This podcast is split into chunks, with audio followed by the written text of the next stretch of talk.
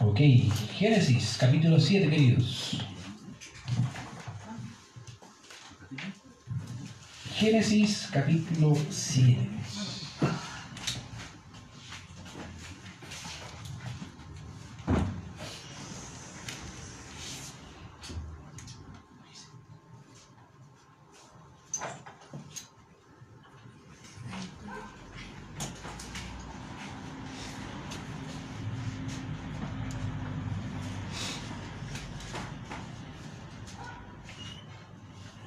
Para los que nos han estado siguiendo, obviamente, los estudios de Génesis, solo obviamente recordar algo de los, del contexto de Génesis capítulo 6 y 7. Obviamente estamos ya abarcando la vida de Noé y los acontecimientos que la acompañaron, ya por si acaso. Así que obviamente es necesario poder eh, entender eso y así poder avanzar un poco más con este hombre.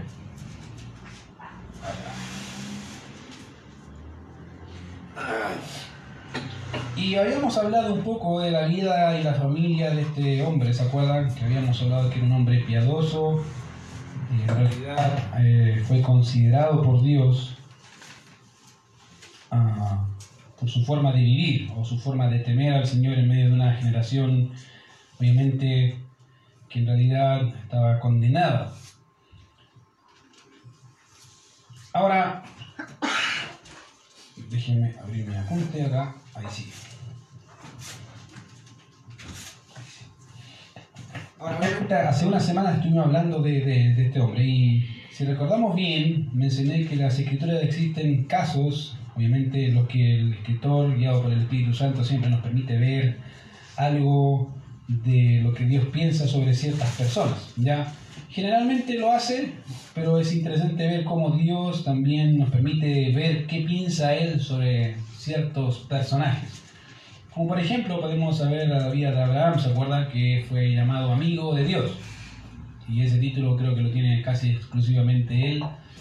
Y vemos también el caso de Job, que da una descripción de su carácter, de su persona, de su piedad, no solamente por el escritor, que si bien es guiado por el Espíritu Santo, sino directamente de parte del Señor en, los primeros, en el primer capítulo. Ahora, aunque podríamos pasar rápidamente el pasaje de Génesis capítulo 7, eh, obviamente creo que es conocido por los adultos. Ya, siempre todos hablamos del arca de Noé y creo que muchos ya sabemos la historia de memoria. Y personalmente creo que el hecho de que sepamos las cosas de memoria o el texto de memoria o la historia de memoria puede ayudarnos o puede dificultarnos ciertas cosas. Ayudarnos en qué entender el contexto o la idea general. Dificultarnos en qué, en qué hay ah, aspectos del pasaje que a veces no se habla. O dice llenamente los pasamos por alto. Entonces, a veces, obviamente necesitamos entender todo el consejo de Dios y creo que ahí está la escritura para saber todo lo que necesitamos saber para vivir de una forma piadosa. De manera que aunque la vez pasada hablamos ya hablamos en la forma general del diluvio. En estos textos, que sería del verso 6 al 16, veremos algunos detalles más al respecto, de, al respecto acerca de esta catástrofe universal. Ahora, la semana que hablamos de este capítulo, un hermano se me acercó y dijo, pero ¿la catástrofe fue universal o fue local? Y buena pregunta, no lo voy a contestar en esta ocasión, pero sí la voy a contestar cuando terminemos, porque no voy a terminar hoy día el capítulo 7. ¿Por qué es importante la pregunta? Porque dentro del círculo cristiano hay una línea de hermanos y no hermanos que piensan que el diluvio fue local. ¿Qué significa que el diluvio fue local? Que fue solamente en Palestina. Ya como que el agua se detuvo mágicamente ahí y no siguió para el otro lado. Y es importante obviamente destacar también eso, por qué se cree eso y por qué obviamente nosotros creemos que es un, un diluvio universal. Pero en esta ocasión no me voy a detener ahí, sino vamos a ver más detalles, como dije, respecto a esta catástrofe. Ya hablando de los acontecimientos del libro eh, que tenemos.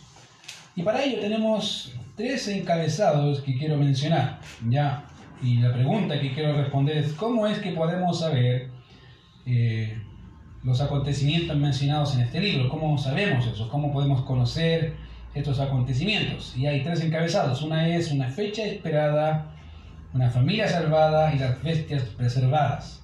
Eso vamos a estar hablando en esta ocasión. Ahora, todo eso, o todo esto, básicamente en su conjunto, nos dan testimonio vivo de la realidad de este acontecimiento. ¿ya? El hecho de que estemos acá como personas y seres es porque obviamente tiene que haber pasado algo y que preservó a la humanidad. Si están los animales vivos, porque algo tiene que haber pasado que preservó a la humanidad. ¿Ya? Así que somos testimonios vivos de este tipo de acontecimiento. Ahora, quiero empezar hablando sobre una fecha esperada, porque obviamente el texto nos permite ver y analizar eso. Miren lo que dice ahí el verso 6. Dice, era Noé de 600 años cuando el diluvio de las aguas vino sobre la tierra. Ahí empieza hablando, desde el momento en que Noé recibió instrucción del Señor para construir el arca hasta el momento en que las aguas del diluvio debían caer, ya han pasado cerca de 100 años. Y fíjense que es interesante que 100 años, obviamente ya he mencionado que a Noé construyó el arca, y una cosa es construir el arca y otra es meterte dentro del arca. Y aquí vemos un testimonio vivo de que a la edad de 600 años Noé entró al arca. ¿Y se acuerdan más o menos a qué edad tuvo sus hijos? ¿No? Vamos a Génesis 6. Mira lo que dice Génesis 6. A los 500. ¿Ya? A los 500 años el Señor o Noé tuvo a sus tres hijos. Ahora, mira lo que dice el capítulo 6, verso 9. Estas son las generaciones de Noé. Ah, Noé, varón justo, era perfecto en sus generaciones, con Dios caminó Noé y a hablar de la descendencia de Noé. ¿ya? Y obviamente dentro del pasaje vas a, van a ver, por el tema de tiempo, les, invito a leerlo nuevamente, que a los 500 años Noé tuvo a sus hijos y hasta año 600 vino el diluvio. Ahora, obviamente todo eso nos muestra que Noé se mantuvo fiel bajo la promesa de un diluvio que nunca había visto y bajo la amenaza de una generación que seguramente se burlaba de él. Entonces es interesante notar que obviamente todo lo que nos hizo hasta este punto nos habla de una fe intachable y una fe que no perece, que es inamovible. ¿ya? Eh, y es interesante notar porque la vida de Noé obviamente nos permite entender características particulares ¿ya? de este hombre, que ya las mencioné. Ahora, fíjense que el texto dice que a los 600 años de la vida de Noé tuvo, vino el diluvio y nuestro texto se, se nos especifica básicamente esa fecha. ¿Ya? Ahora, cabe mencionar que en los versos anteriores del capítulo 7 no aparece la palabra diluvio. Cuando vamos al capítulo 7, del verso 1 al 5, en ninguna parte aparece el término diluvio, solamente aparece uh, la palabra llover, que aparece en el verso 4 del capítulo 7. Ahora, por otro lado, la palabra diluvio proviene de una palabra que significa fluir, ¿ya? Y en su forma causativa significa traer, esa es la idea. En otras palabras, esto puede ser traducido como cuando el diluvio de las aguas fue sobre la tierra. Y nos permite entender, obviamente eso implica que el pasaje no quiere comunicar que esto fue un evento mitológico del pueblo israelita o un modismo hebreo como muchos sugieren. Al contrario, eso nos permite ver que el evento fue un evento real, en un momento real, bajo un contexto real, en una generación. Entonces, para aquellos que quieren atacar o que atacan esto, que dicen que en realidad es mitología, hay serios problemas ya hablando del texto. Ahora bien, aunque se nos presenta una fecha en la que las aguas del diluvio vinieron, existen más antecedentes acerca de la fecha. Mira, a tal punto era lo que no, eh, Moisés, guiado por el Espíritu Santo, quiso dejar escrito que en el verso 10 y el verso 11 del mismo capítulo habla de la misma fecha. Dice ahí, y sucedió que al séptimo día las aguas del diluvio vinieron sobre la tierra el año 67 de la vida de Noé, en el mes segundo, a los 17 días del mes. Ya te estoy viendo casi fecha, año, todo. ¿A, lo que, a cuánto, a, la qué edad? Dice, a los 600 años de la vida de Noé, en el mes segundo, a los 17 días del mes. Faltaba la fecha y la hora. Faltó la hora, a, a, los, a las 2 de la tarde. Pero está diciendo, ahí, ahí vino el diluvio. De manera que habiendo terminado la semana de gracia, y quiero contextualizar, habíamos hablado de que Dios permitió a la humanidad tener una semana más de gracia.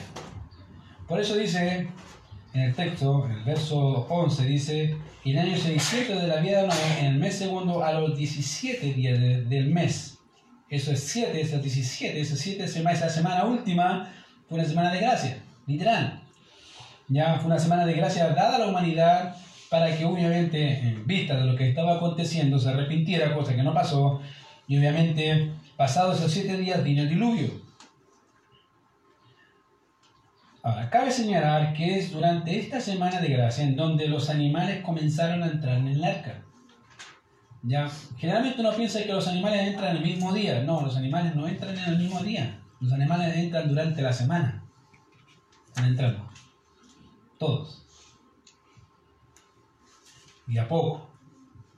No es que van todos, y lo vuelvo a hacer esta alusión a los cómics o dibujos que vemos en las portadas de los libros del Arca de Noé, ¿cierto? Que ve una, uno ve una fila de animales ahí entrando todos juntos, como que si todos están diciendo, apúrate que viene el diluvio. En realidad no es tan así.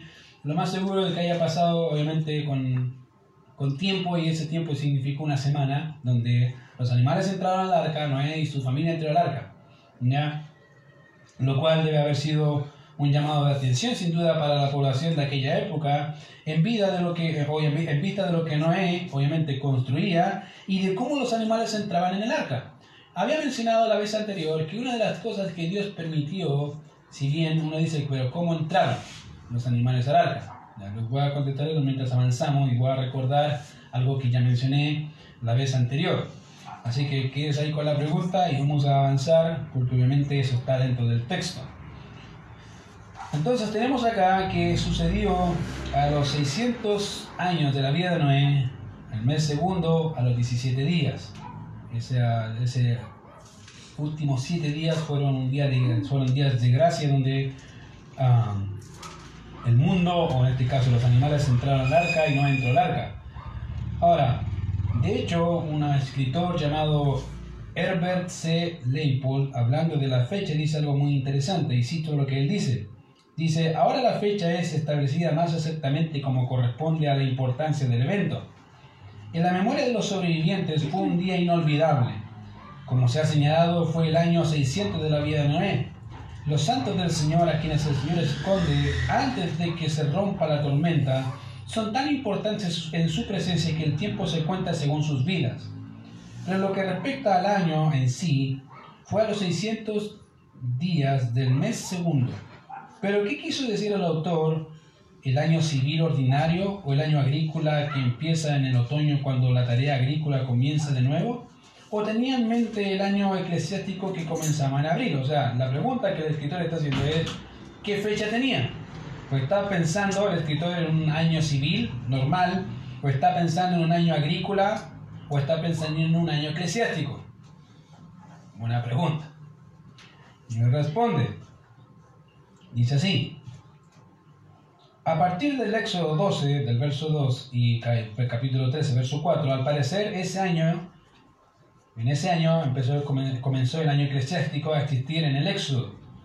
Además, la lluvia fue mencionada en el verso 12 como Geshem y tiene que ver primordialmente con las lluvias de otoño.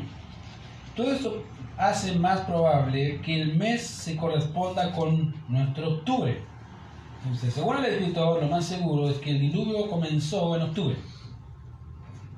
No es, y ahora quiero hacer un hincapié, no tiene que ver con el mes hebreo. ¿Por qué? Porque el mes hebreo, los meses del año hebreo se establecen en Éxodo capítulo 12. Y aquí no estamos, y aquí ni aparece Israel todavía, así que olvídense del mes de hebreo, de los hebreos, o los días de los, como ellos lo ven, el calendario de ellos, muy diferente al nuestro. Entonces, lo que postula este hermano es que lo más seguro es que el arca o el diluvio debe haber comenzado lo más probable en octubre, donde está el otoño. ¿Ya? Eso es lo que dice él. De manera que el acontecimiento del diluvio como tal es descrito con Moisés de esta manera. Aquel día fueron rotas todas las fuentes del grande abismo y las cataratas de los cielos fueron abiertas. Entonces, Noé, o perdón, Moisés describe de este acontecimiento de esta forma. Ahora, para entender eso necesitamos retroceder. Eso es lo bueno del Génesis. Que si quieres saber respuesta tienes que retroceder o avanzar el mismo libro. No tienes que casi irte a otro lado, exceptuando Génesis 6. ¿Ya? Pero en general es ir, devolvernos y avanzar.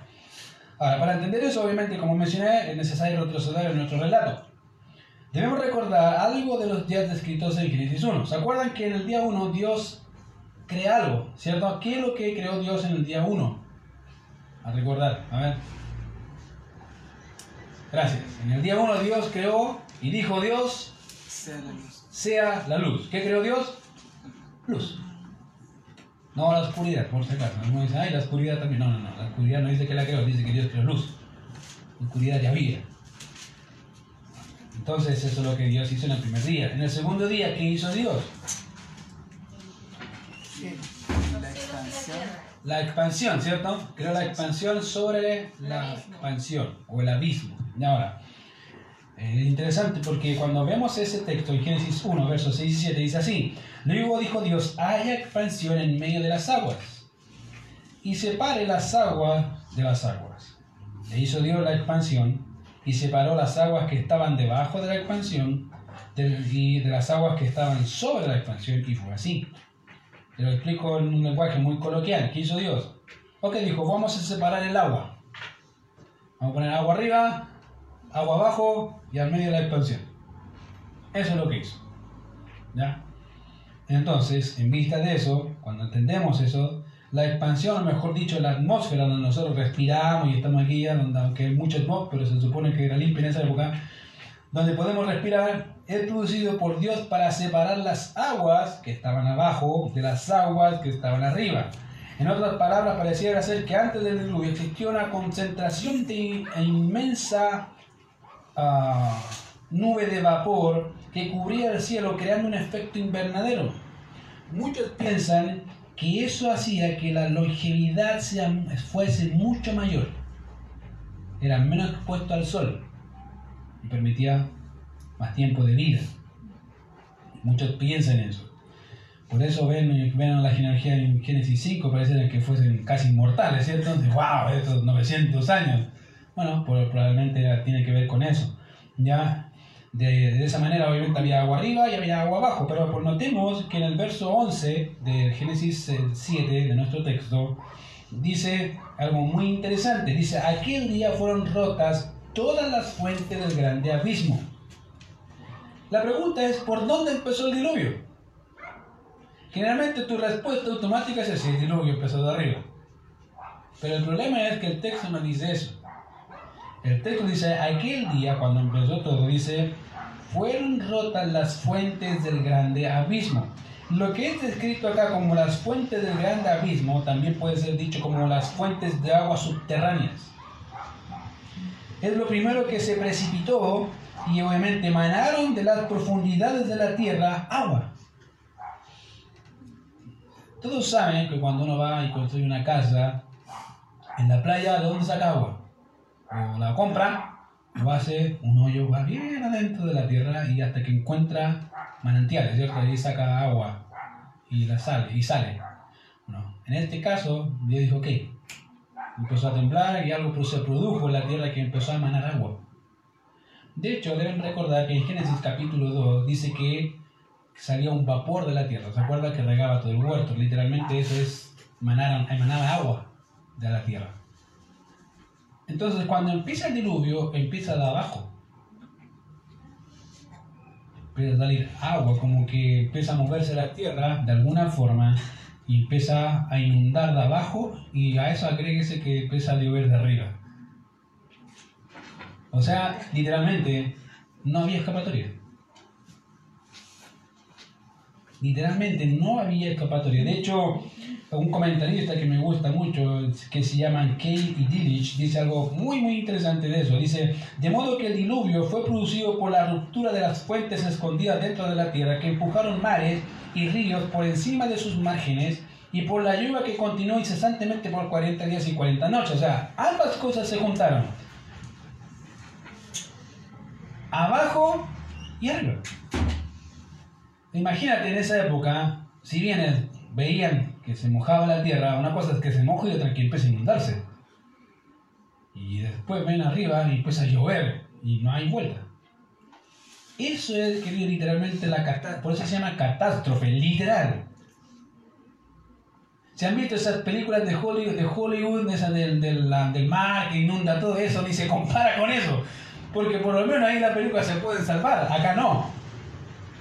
¿Por qué? Porque tenían agua de abajo y de arriba. Eso es así. ¿ya? Es interesante notar cómo Dios preparó todo, querido, para ese evento. Y en vista del testimonio vivo que dejó, que dejó, obviamente hablando de Noé, condenando al mundo por su fe. De hecho, podemos ver cómo la familia de Noé se salvó con muchos más detalles acerca de su salvación, escondiéndose obviamente en el, en el arca. Y en primer lugar podemos ver eh, estos detalles descritos entre los versos 7 al 9 del texto y también del verso 13 al 16. Fíjate que cuando tú lees el capítulo 7 te habla de un texto, después te vuelve a repetir algo más detalle y después te lo repite con más detalle. Y lo hace obviamente, y lo hace obviamente porque quiere enseñarnos ciertos patrones. Entonces, ya vemos, vimos obviamente que hay un mundo devastado, hay un mundo obviamente corrompido, y en vista de eso, obviamente, hay, hay una fecha en que Dios dio y vino la catástrofe sobre la humanidad. Y es interesante porque en medio de esa catástrofe Dios halló gracia, o un hombre halló gracia entre los ojos de Dios y fue salvado junto con su familia. Ahora, si notamos ambas descripciones que di recién, en el verso 7 al 9 y en el verso 13 al 16, si tomamos esas dos, esos dos textos, los grupos de textos, y hacemos algo paralelo, vamos a ver cosas interesantes. Ya, en primer lugar, cuando leemos el verso 7, nos dice, y por causa de las aguas del diluvio entró en el arca, y con él sus hijos, su mujer y las mujeres de sus hijos. Eso dice el verso 7. Pero si ves el verso 13, dice, en ese mismo día entraron Noé y Sem, Cam y Jafet, hijos de Noé, la mujer de Noé y las tres mujeres de sus hijos con él en el arca. Ahora, si nos fijamos bien, en el verso 7 se nos presenta la causa por la que Noé y su familia entraron en el arca. Básicamente en los ambos textos se menciona que entraron por causa del diluvio. Ahora, deben entender que ellos entraron antes del diluvio. No es que entraron cuando estaba lloviendo. Y mucha gente piensa que Noé entró cuando se empezó a llover. No, no, no, no. Noé ya estaba, ya estaba dentro antes que lloviera. Entonces, imagínate, ocupemos la imaginación y, y piensa, Noé, 120 años hablando de un diluvio, más o menos, esa es la fecha, y proclamando un diluvio, una, una catástrofe universal, mientras construía un arca, la gente lo veía, sin duda se burlaba, pero al momento, en la semana de gracia, vemos cómo los animales van entrando, y este hombre entra, y uno dice, ¿está hablando en serio o, o está bromeando? Fíjate que incluso en la semana donde Noé fue un testigo vivo de que lo que Dios decía era verdad, la gente no se arrepintió. Y puedes pensar en Apocalipsis que a pesar de todos los eventos que se nombran, que suceden, la gente no se arrepintió. Y no se arrepintió. Es exactamente lo mismo. Fíjate que es interesante porque en estas descripciones vemos a Noé y su familia y tanto en el verso 7 como en el 13, obviamente, eh, se nos muestra que eh, ya estaban dentro del arca. Ahora, por otro lado, es interesante notar que en ambos textos, aunque se nos presenta a la familia de Noé, en el verso 7 pareciera ser más general. Si te fijan ahí dice, y por causa de las aguas del nubio entró Noé al arca y con él sus hijos, su mujer y sus mujeres de sus hijos. Punto. ¿Cómo se llama? No tenemos idea. Averígualo. Pero el otro es más detallado dar los nombres de sus hijos. Ya, eh, y ahí están los nombres de ellos. Ahora, si bien podemos ver esas listas, en ambas listas empiezan con la persona de Noé. En la lista del verso 7 y en la lista del verso 13, ambas listas comienzan con Noé. Y eso es importante destacarlo porque debemos recordar que en el, 6, en el capítulo 6, verso 8, se nos dice que Noé halló gracia entre los ojos de Jehová. No fue su familia. No dice la familia de Noé halló gracia, no, dice Noé. De hecho, cuando el pueblo de Israel estaba en total rebeldía contra Jehová, contra Dios, Ezequiel les dice algo interesante a los israelitas. En Ezequiel capítulo 14, verso 14 dice, si estuviesen en medio de ellos o de ella, estos tres varones en medio de Jerusalén, de la ciudad, si estuvieran en medio de ellos estos tres varones, Noé, Daniel y Job, ellos por su justicia liberarían únicamente su propia vida, dice Jehová el Señor, ni siquiera su familia. Querido, tal fue el impacto de la vida de Noé sobre su familia que se salvó su familia por él, literal. Cuando el texto dice que Noé caminaba con Dios, eso es una vida, querido, en realidad entregada al servicio de Dios. No importa las consecuencias, no importa lo que la gente diga, dice por fe, dice Hebreos, Noé condenó al mundo. ¿Por qué por fe? Porque hizo algo que nadie, nadie pensaba que iba a venir. Un diluvio, ¿qué es eso? Esa fe condenó a Noé. Oh, perdón, condenó al mundo por la vida de Noé. Y obviamente eso nos permite ver que Noé es el primero en la lista. Él fue el destacado. Pero en segundo lugar, en el verso 13 se nos presenta una lista de grupos. Fíjate, en el verso 13, si bien en el verso anterior vimos, el verso 7 es más general, en el verso 13 es más en grupo. Mira el grupo. Vale decir, está Noé con Sem y por otro lado está Jafet con Cam. ¿Se fijan? A mí dice, pero ¿qué importancia tiene eso? es interesante. Ahora, no podremos entender obviamente esta agrupación, pero mientras avanzamos vamos a hablar, vamos a ver por qué tiene importancia este tipo de agrupación. Ahora, hoy eso lo vamos a ver en el capítulo 9, como no estamos ahí, lo salto. Pero mientras solo quiero destacar que esta agrupación que se ve en nuestro texto se desprenderá una línea en donde saldría la bendición de Noé sobre Sem y su descendencia. Por eso a los israelitas se le llaman la simiente semita, porque vienen de dónde? Y en realidad de ahí parte todo. Una simiente bendecida. Y pareciera ser que el escritor Moisés lo que está haciendo es empezar a darnos luces de algo que va a pasar con Sem. Por eso la agrupa junto con Noé. Pareciera ser que este Sem es diferente a Cam y. La pregunta es, ¿qué los hizo diferentes? Bueno, lo vamos a ver cuando lleguemos al capítulo 9. Ya, ven entrar tanto a lo que dice ahí y en la expectativa.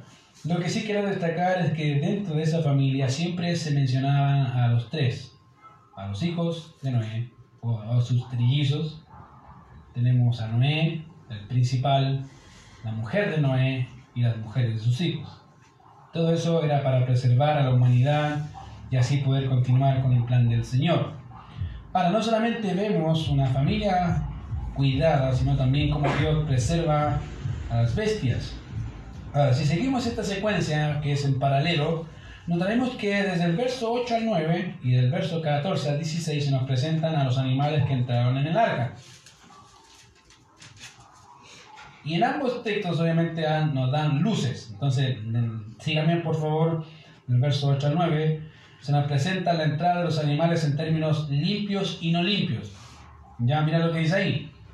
De los animales limpios, del verso 8, y de los animales que no eran limpios, y de las aves y de todo lo que se arrastra sobre la tierra, de dos en dos entrarán con Noé en el arca, macho y hembra, como mandó Dios a Noé. ¿Se fijan? Esto se está especificado en animales limpios, animales no limpios. Ahora, solo mencionaré algo debido al respecto a eso, debido a que ya lo, vi, lo vimos la semana, o lo vimos la, la vez anterior sobre los animales limpios y no limpios. ¿Ya?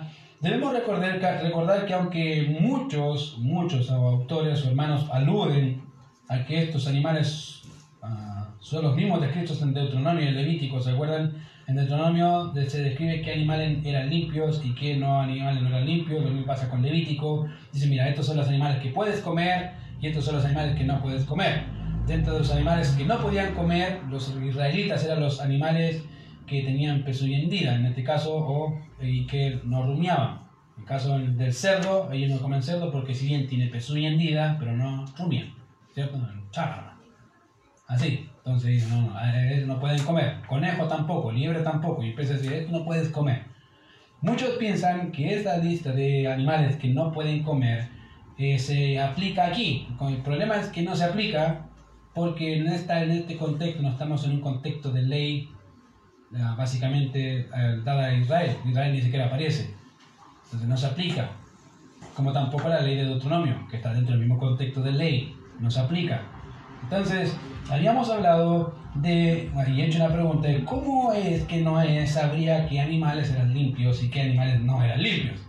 Porque dice ahí que entrar dos animales, ¿se acuerdan? Siete, eran siete parejas de los limpios y de los otros una pareja de los no limpios. ¿Cómo, cómo sabía? Y mencioné que los animales entraron básicamente por obra, sobrenatural, vale decir, Dios es quien produjo en los animales el sentido de entrar en el arca. Por ende, necesitamos eh, enfocarnos en, verso, en los versos de este capítulo. Básicamente, uno es el que estamos estudiando, o que, o que estudiamos en Génesis 7, versos 2 y 3. Miren lo que dice. De todo animal limpio tomará siete parejas macho y su hembra, más de los animales que no son limpios, una pareja, el macho y su hembra. También de las aves de los cielos, siete parejas, macho y hembra, para conservar viva la especie sobre la faz de la tierra. Y eso dice ahí. Entonces, pareciera ser que el que tenía que hacer el trabajo era Noé. Dice, tú tomarás. Pero gracias a Dios que no es el único texto.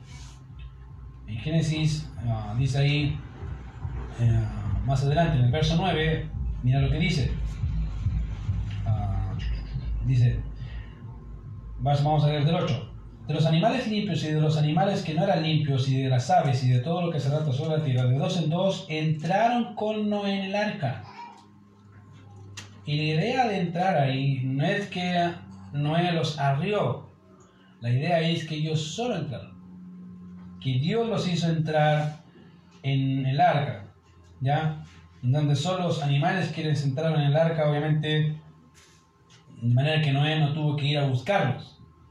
Ahora uno dice, pero ¿cómo puede suceder eso? Bueno, de la misma forma que hacen los animales cuando viene una catástrofe. No sé si tienen gatos o perros, y le ejemplifiqué la vez anterior, que cada vez que va a haber un terremoto, ellos tienen un sentido muy, muy particular que empiezan a arrancarse o empiezan a aullar, ¿cierto? Y, y, no es uno, son todos, todos aullan se arrancan se esconden, algo están haciendo porque algo, algo sienten o presienten que va a pasar. Ya, algo parecido sucedió acá. Lo particular es que solamente fueron de algunos animales, no todos. Como que cierto grupo de animales entraron, no entraron todos los animales, ¿ya? Y obviamente vieron que y vinieron con él en el arca de dos en dos de toda carne que había espíritu y de vida, y esa era la realidad y fue lo que pasó. En otras palabras, Noé no fue quien trajo a los animales, sino que fue Dios quien los llevó o quien llevó a los animales al arca en busca de un refugio.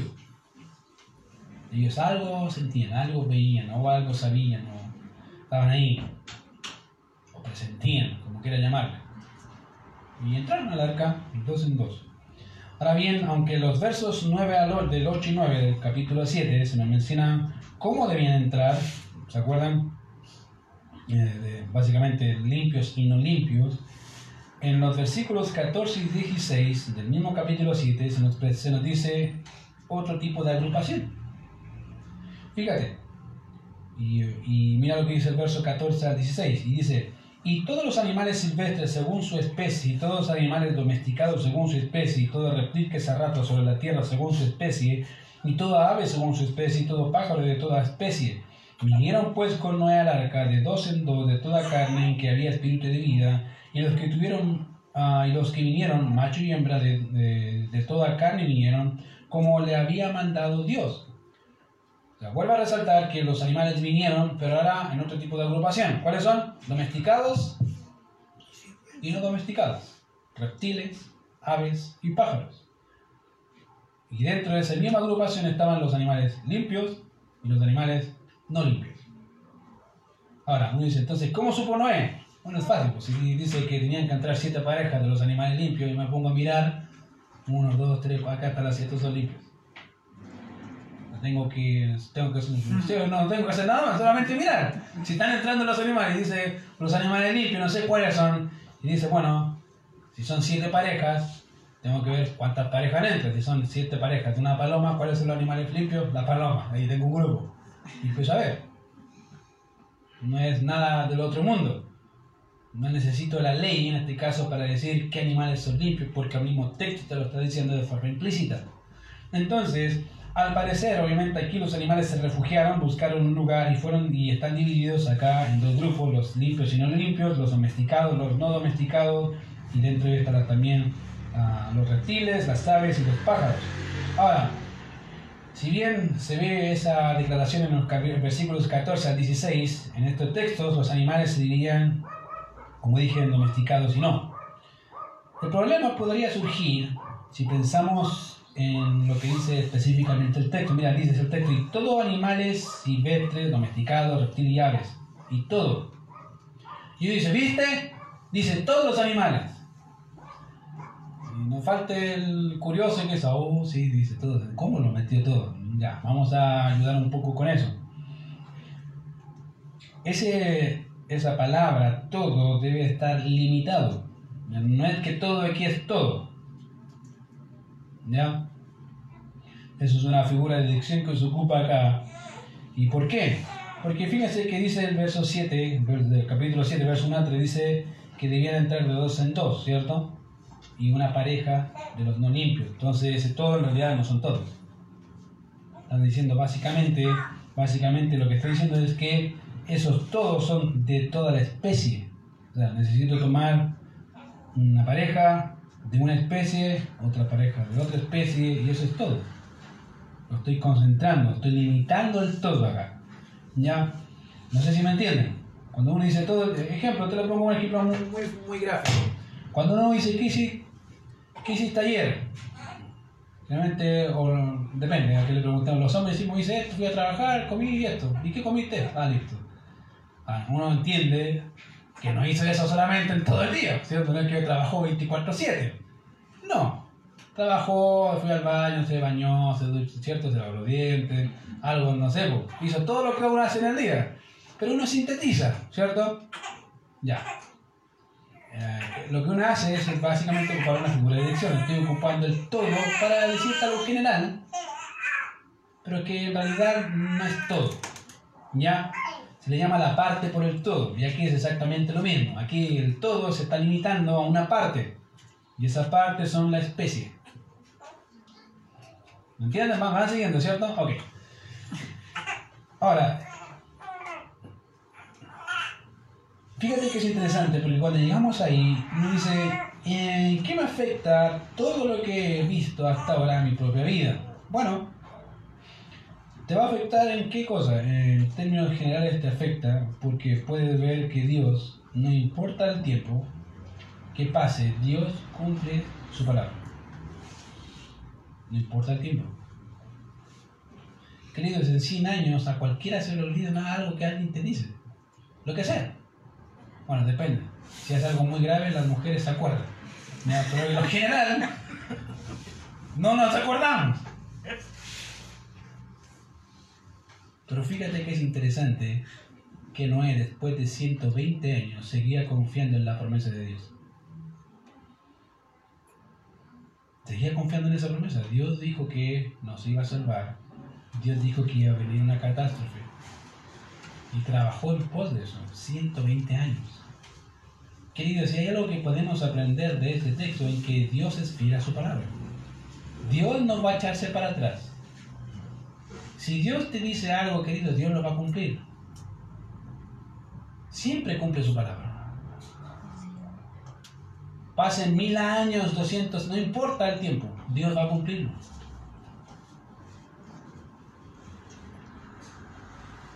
Incluso si dentro de ese plan está la muerte, Dios va a cumplir su plan. Y te lo digo ¿por qué? Porque me hace pensar en Abraham, ¿se acuerdan? Dice que Abraham sacrificaba a su hijo por fe sabiendo que Dios podía resucitar. ¿Por qué? Porque sabía que Dios era fiel a sus promesas. Y si Dios es fiel a sus promesas y no miente, Él tiene el poder para también resucitarlo si es necesario matarlo. ¡Wow! Esa era la fe de Abraham, así era Abraham. Dios sabía, él sabía que Dios iba a cumplir su promesa con Isaac. ¿Cómo? No tengo idea. Hace un tiempo atrás les hay una canción que les mencioné que habla algo de eso. Que decía, no, yo no necesito ver el plan, yo no necesito ver el final, solo lo que necesito es seguirte Señor y hacer tu voluntad. A veces no tenemos idea, querido, de lo que Dios va a hacer, o cómo lo va a hacer, mejor dicho. No tenemos idea. Pero si Dios te dijo algo, ten fe y ten por cierto de que Dios lo va a cumplir. Dios lo va a hacer. No seas como la generación de Noé, que a pesar de todo lo que vio seguía pensando que no era real. Puedes estar en uno o en otro lado. O estás como la generación de Noé diciendo, no, es que Dios no, va, no puede hacer eso. O te pones como Noé y su familia y sí, Dios lo va a hacer. No lo veo, no lo sé, no tengo idea cómo sucederá, pero Dios lo dijo y Dios lo va a hacer. Ahora, te, das cuenta que en realidad el pasaje sí nos puede, nos puede ayudar y motivar a decir que Dios en realidad es específico. No solamente te da detalles generales, sino te dice, mira, esto, por esto, por esto, por esto. Estas son las causas, esta es la razón, eh, por esto se hace de esta forma. Y aquí vemos en realidad detalles tan particulares que al notarlo decimos, en realidad Dios es muy específico con su voluntad y lo que hay que hacer. Noé no podía confundirse. No tenía cómo. Y a veces al cristiano le pasa todo lo contrario. Tenemos toda la voluntad de Dios descrita en nuestras manos y nos preguntamos, Señor, ¿y es verdad? ¿Eres tú? ¿Eres tú, Señor? Hablas tú como que pensando que, no sé, que es el viento, que no sé. Querido, es Dios. Siempre y cuando esté conforme a su palabra, siempre es Dios. Ahora mira, es interesante porque cuando vemos todo eso, mira lo que dice al final su texto. Dice, y es interesante porque como, como termina esta sección, dice ahí, y Jehová le cerró la puerta. dice, ¿cómo hizo eso? No sé. Me pregunta a mí cómo lo hizo, no tengo idea. Probablemente tomó la forma del ángel de Jehová y le cerró la puerta. Lo que sí dice que el que cerró y selló la puerta fue Dios. Después que todos los animales entraron, y dice, ok, ahora esta parte me toca a mí. Y selló todo. Algunos piensan que esto es una figura de la salvación que tenemos en Cristo es una figura, una imagen que nos muestra que en realidad si Dios salva, Dios va a encargarse de protegerlo. ¿Cuándo fue la vez que Noé salió?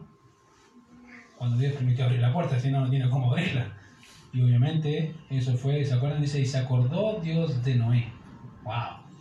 Como que dice, se olvidó, ¿no? No es que se olvidó, dice, ahora sí, ahora es el tiempo. Querido, a veces, como te digo, a veces pensamos que estos textos son pasajeros y que no tienen importancia o relevancia, y la tienen. Porque en realidad, si Dios guardó una familia con una cabeza que destacó por su piedad, ¿tú crees que Dios no va a hacer lo mismo con la nuestra? Sí, sin duda. De hecho, este es uno de los pasajes junto con otros, donde hay una, situación tan gráfica de que Dios salva a sus elegidos, Dios cuida a sus hijos. Dios no nos permite destruirlos.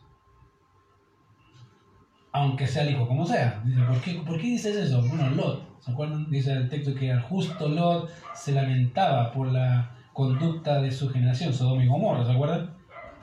Dice, pero Lot no aparece justo por ningún lado. Vemos Génesis, no aparece, no parece como casi un mundano. Pero Pedro dice que era justo. Y que se lamentaba por cómo era su lugar, sus, sus habitantes, se lamentaba su forma de vida. Y Dios lo salvó de la condenación. Eso nos permite ver, queridos, que Dios cuida, guarda y protege a sus santos. Cumple sus promesas. Y si Dios cumplió la promesa hecha a Adán, ah, perdón, a Noé en Génesis 7, 6, 7 y 8, ¿tú crees que Dios no va a cumplir su promesa hacia su iglesia? Dice, ¿qué promesa? Uf, hay muchas, pero hay una que esperamos, o se supone que esperamos. Cristo vendrá. Él viene. La pregunta es si lo esperamos o no lo esperamos, esa es otra cosa. Pero de que Él viene, viene. ¿Cuándo? No lo sé. Pero el Señor si dijo algo, Él lo va a cumplir. La pregunta es, ¿estás listo para ver sus promesas en tu propia vida? ¿O todavía estás esperando o comportándote como la generación de Noé, diciendo en realidad no va a ocurrir? Eso solamente tú puedes contestarlo y verás qué va a pasar. Vamos a ver. Señor, te damos gracias por este tiempo, gracias por tu cuidado y tu misericordia. Y gracias por enseñarnos también tu palabra, Señor, en este tiempo que te pedimos que nos ayude siempre a poder entender que todo lo que tenemos acá es tu consejo para nosotros, Señor. Y queremos aprender de él. Y gracias, Señor, por enseñarnos también que tú eres tus promesas una vez más, Señor. Te pedimos que nos guíes en todo y gracias por este tiempo. En Cristo Jesús oramos. Amén. Amén.